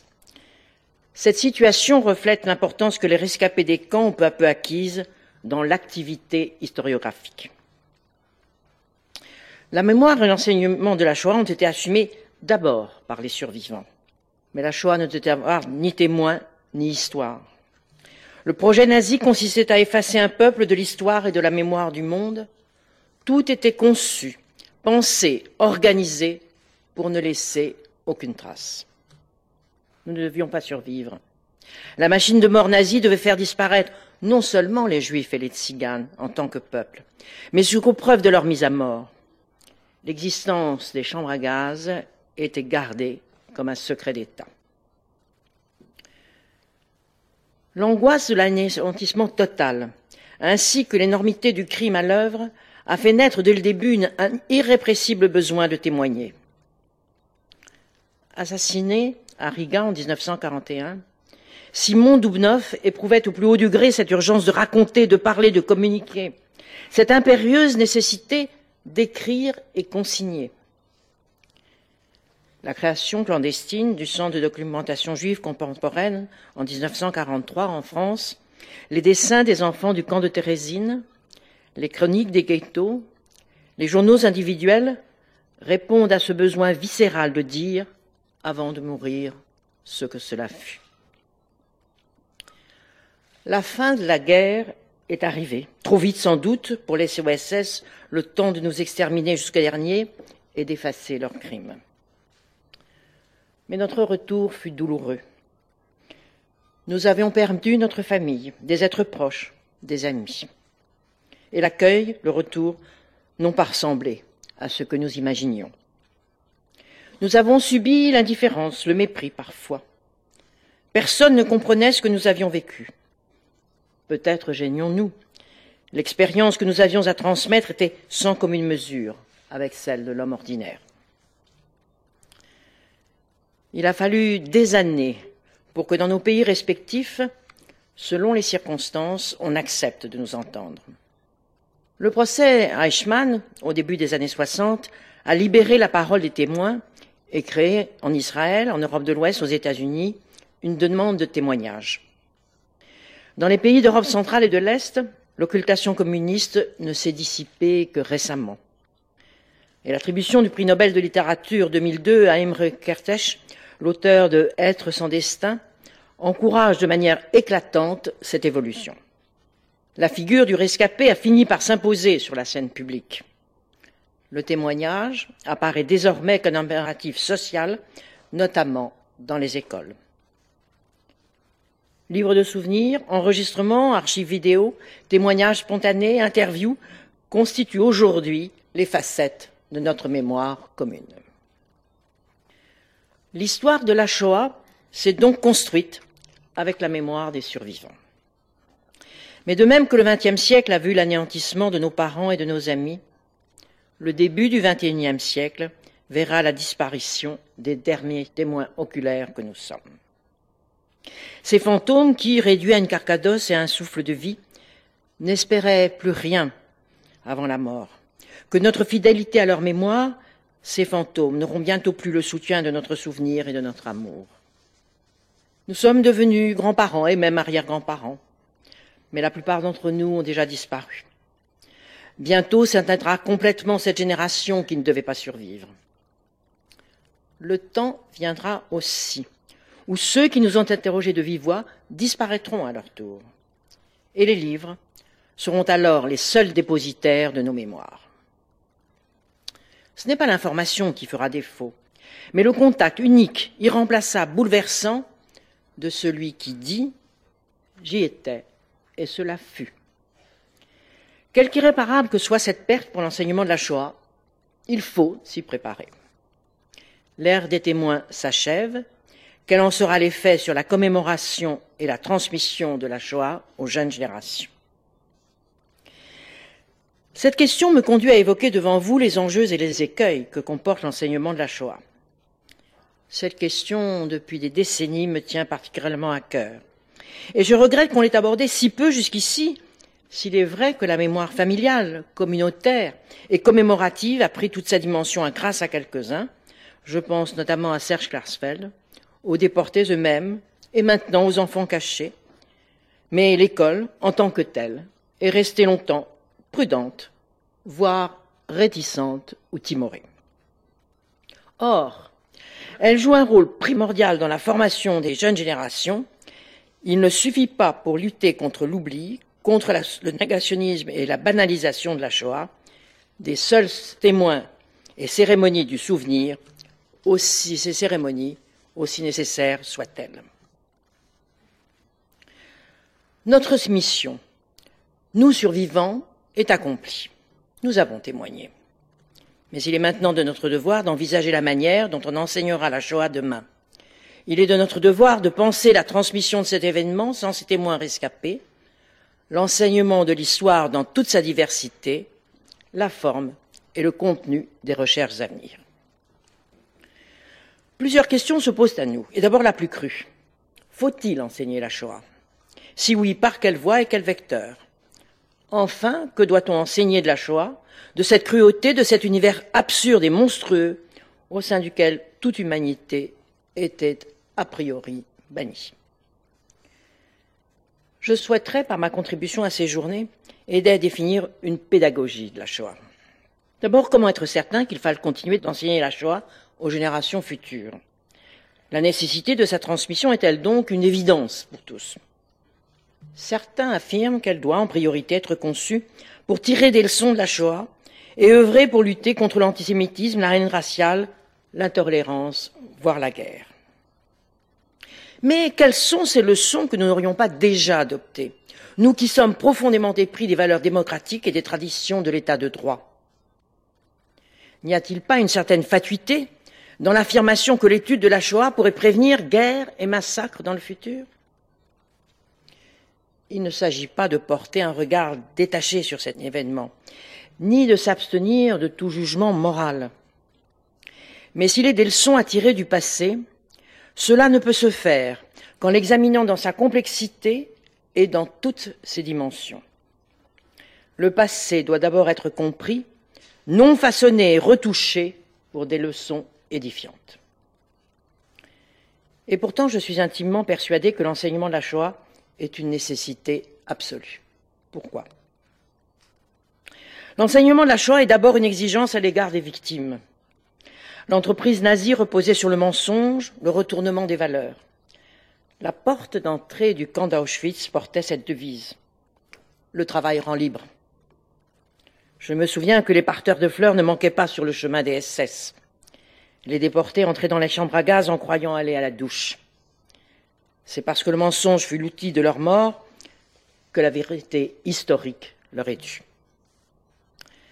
Nous sommes en dette avec les disparus, non seulement parce qu'ils furent nos parents, nos proches, nos amis, et qu'ils n'ont d'autre sépulture que nos cœurs et nos livres, mais aussi, et c'est une idée douloureuse, parce que la course au rendement, le fonctionnement étatique, la ramification bureaucratique qui les ont broyés par milliers, ressortissent toujours à notre monde actuel. En ce sens, l'enseignement de la Shoah entre dans la compréhension de notre modernité. La Shoah fait partie intégrante de notre identité nationale et européenne. À certains égards, elle constitue même l'événement le plus européen de toute l'histoire du XXe siècle. Qu'on le veuille ou non, elle a marqué au fer rouge l'histoire de tous les pays d'Europe. Au-delà, le génocide des Juifs et des Tziganes constitue un événement unique dans l'histoire de l'humanité. Comment qualifier autrement l'extermination systématique d'un peuple, hommes, femmes, vieillards, bébés, dispersés à travers toute l'Europe, raflés depuis la plus petite bourgade roumaine, la plus petite île grecque, puis rassemblés dans des ghettos et des camps pour être assassinés à Auschwitz, Treblinka, Majdanek, Belzec ou Sobibor, ou encore dans ces fausses communes aujourd'hui effacées. Ce furent d'abord une idéologie raciste, une série de fichages, de discrimination, d'humiliation, de spoliation, d'exclusion, puis la planification de l'extermination, enfin la déportation vers des terminaux ferroviaires, centres industriels de mise à mort par gazage. À l'issue de ce processus, les corps eux-mêmes étaient utilisés comme matière première. C'est bien ce qui explique le questionnement d'ordre métaphysique et moral que ces faits ont provoqué. Certains ont écrit que la destruction des Juifs d'Europe et des Tziganes représentait une rupture dans l'histoire de l'humanité. Auschwitz est devenu la référence du mal absolu et la Shoah le paradigme auquel on se réfère et qui fournit d'abondance concepts et critères moraux. Je ne peux que reprendre à mon compte les réflexions d'Elie Wiesel sur les implications universelles de la Shoah. Qu'on me comprenne bien, l'affirmation de la singularité de la Shoah ne correspond en rien à une démonstration de la différence juive, du destin juif, de l'exception d'un peuple qu'on dit élu. Cet événement dépasse de loin les seuls juifs et tziganes. Reflétant l'image du dénuement absolu, d'un processus de déshumanisation mené à son terme, la Shoah inspire une réflexion inépuisable sur la conscience et la dignité des hommes. Pour toutes ces raisons, il me semble fondamental d'enseigner la Shoah, qu'il y ait ou non des juifs dans vos pays respectifs, beaucoup ou peu, ou plus du tout. C'est à vous, ministre de l'Éducation, qu'il appartient de décider comment, en fonction de votre système de formation, en fonction de votre histoire nationale, en fonction de votre rapport à l'histoire, que vous mettrez en œuvre l'enseignement de la Shoah. Je voudrais maintenant m'interroger sur la manière d'enseigner la pire des tragédies modernes. C'est après le procès à Eichmann qu'est apparu pour la première fois le thème de la pédagogie et de la transmission. À partir des années 60, la Shoah a donné lieu à des musées, des mémoriaux, des cycles de conférences et des programmes éducatifs. Comme je le disais précédemment, les survivants ont eu un rôle crucial dans le souvenir et l'enseignement de la Shoah. Nombreux sont ceux qui ont parlé dans les écoles. C'est à eux qu'est revenue la tâche déchirante de mener des enfants sur ces terres désolées. Ils ont, nous avons essayé de transmettre cet ailleurs que nous avons approché de près et dont personne ne peut vraiment restituer l'horreur. Cette démarche nécessaire vital arrive à son terme. À la fin de sa vie, Primo Levi lui-même ressentait une espèce de lassitude, comme s'il se mettait à douter de l'opportunité de témoigner. Comment, se demandait-il en proie au doute, comment répondre à la question du pourquoi? Et on est en droit de s'interroger avec lui. Le récit de l'expérience vécue suffit-il à faire comprendre? Et d'ailleurs, peut-on faire comprendre? L'intimité qui s'ébauche entre le survivant et son auditoire, l'impression d'immédiateté que donne le récit oral, les langues compassionnelles peuvent procurer une illusion de savoir. Mais il ne faudrait pas que l'émotion provoquée par le témoignage dans les écoles, dans les prétoires et dans les médias aille de pair avec une allergie à la connaissance. Il ne faudrait pas que l'histoire se fragmente en une série d'anecdotes individuelles, ni que les sentiments prennent le pas sur la raison et exonère de l'effort de connaître et de comprendre. Il risquerait ainsi de se produire une sorte de court-circuit entre le moment du témoignage et celui de la représentation historique. La transmission d'une expérience doit s'inscrire dans une chronologie, une réflexion, un questionnement que seule la recherche garantit. C'est aujourd'hui aux historiens de prendre le relais des témoins. L'histoire de la Shoah n'a pas fini d'être écrite. Des archives doivent encore être ouvertes et des recherches menées à terme. Le Vatican, certes, répugne toujours à ce que ses propres historiens aient accès à ces archives pour analyser l'attitude du pape Pie XII à l'égard du nazisme et de la Shoah, mais en même temps, de très grands pas a été fait, grâce à lui, pour réconcilier les histoires. La manière dont les tziganes ont été pourchassés, exterminés, est hélas méconnue. Les servantes tziganes, qu'ils aient ou non été déportés, ont été fort peu entendus, du fait de leur mode de vie et de l'absence d'associations susceptibles de défendre leurs intérêts. Pourtant, il est anormal et même scandaleux que leur sort tragique soit encore si largement ignoré. Et je souhaite que la fondation que je préside, qui s'appelle Mémoire de la Shoah, s'intéresse aussi à l'histoire des tziganes. Comme les juifs, c'est en raison de leur seule appartenance à un groupe ethnique et religieux qu'ils ont été Au moment où les derniers témoins disparaissent, on s'aperçoit à quel point les rescapés de la Shoah ont modifié la manière dont les historiens écrivent l'histoire. Il est évident que de nombreux chantiers restent à ouvrir. Mais approfondir une problématique ne veut pas dire affirmer tout et n'importe quoi. Mener un débat historiographique ne veut pas dire falsifier l'histoire. Le négationnisme, véhiculé par des universitaires médiocres en mal de notoriété et qui n'osent pas avouer leur sympathie pour les responsables de l'extermination, est une imposture à laquelle personne ne prête plus guère attention. Certes, l'absence de réglementation internationale laisse à ces faussaires, même s'ils sont peu nombreux, une certaine faculté de nuisance. Pourtant, les preuves sont si grandes, les travaux qui sont faits si importants, que je n'imagine pas que leur propagande puisse, à l'avenir, réellement prospérer. Je suis davantage préoccupé par euh, le nouveau négationnisme officiel diffusé par certains islamiques en haine d'Israël. Lorsque Forisson et quelques autres avaient tenté il y a peu d'organiser à Beyrouth une conférence négationniste, le Liban avait rapidement mis le holà. Nous en avions alors pris acte, mais nous restions préoccupés. Plus pernicieux encore, parce que plus répandu et moins dénoncé, me paraît être le comparatisme à tout va. Ce comparatisme fébrile et écervelé consiste à tout comparer à la Shoah, dans un amalgame qui dénie toute spécificité aux événements. Il n'a pas fallu attendre longtemps après la fin de la Deuxième Guerre mondiale pour que le nom d'Auschwitz soit accolé à celui d'Hiroshima, manœuvre visant à mettre les Alliés et les nazis sur un pied d'égalité. Je me souviens également de photos publiées dans un grand magazine présentant sur la même page les victimes du bombardement de Dresde et les charrettes où s'empilaient les cadavres de Bergen-Belsen lors de la libération du camp. Ce fut ensuite le massacre de Sabra et Shatila par les milices libanaises, qualifiées par Brezhnev de génocide, dont les Israéliens auraient été coupables. Ce renversement était insupportable. Aujourd'hui comme hier, Cette routine de l'amalgame fait des ravages. Saddam Hussein, est-il vraiment un nouvel Hitler? Milosevic aussi, dont pourtant des affiches le mettaient sur la même affiche, Milosevic, Hitler, la même chose. La répression israélienne, est-elle une politique nazie? Les camps de Bosnie, n'est-ce pas aujourd'hui comparé ni mieux ni moins à Auschwitz? C'est ce qui me fait dire que le premier danger n'est pas l'oubli ni la négation, mais bel et bien la banalisation de la Shoah. Car ces comparaisons sont loin d'être neutres. Si tout le monde est coupable, pourquoi stigmatiser les uns plus que les autres?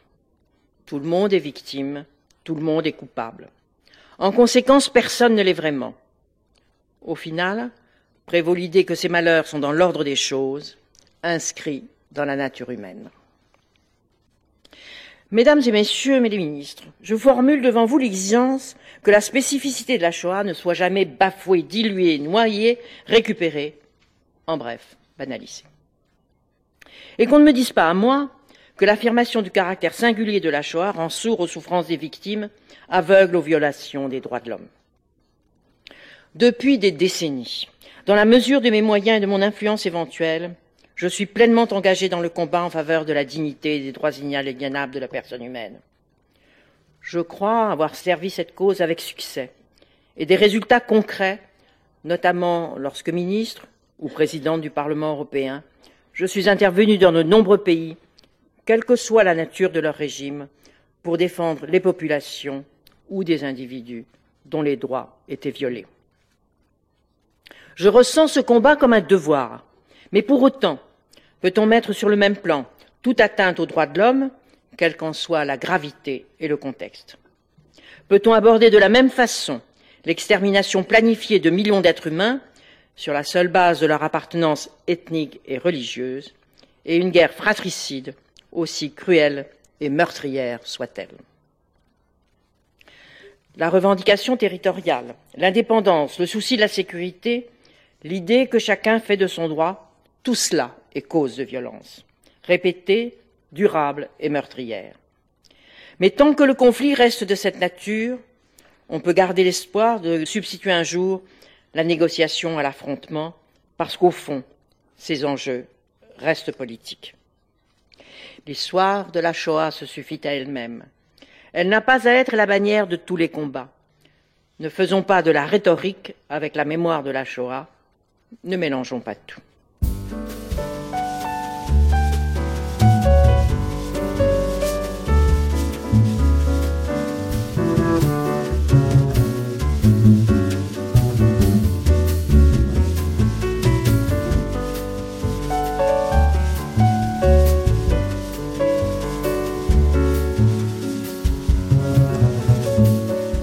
Simone Veil, Pour mémoire, une émission de Mathilde Wagman réalisée par Jean-Christophe Francis.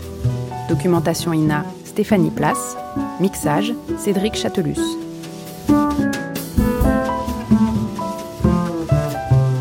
Toutes les références de cette émission sont à retrouver sur le site franceculture.fr où vous pourrez réécouter ou télécharger les autres épisodes de la série.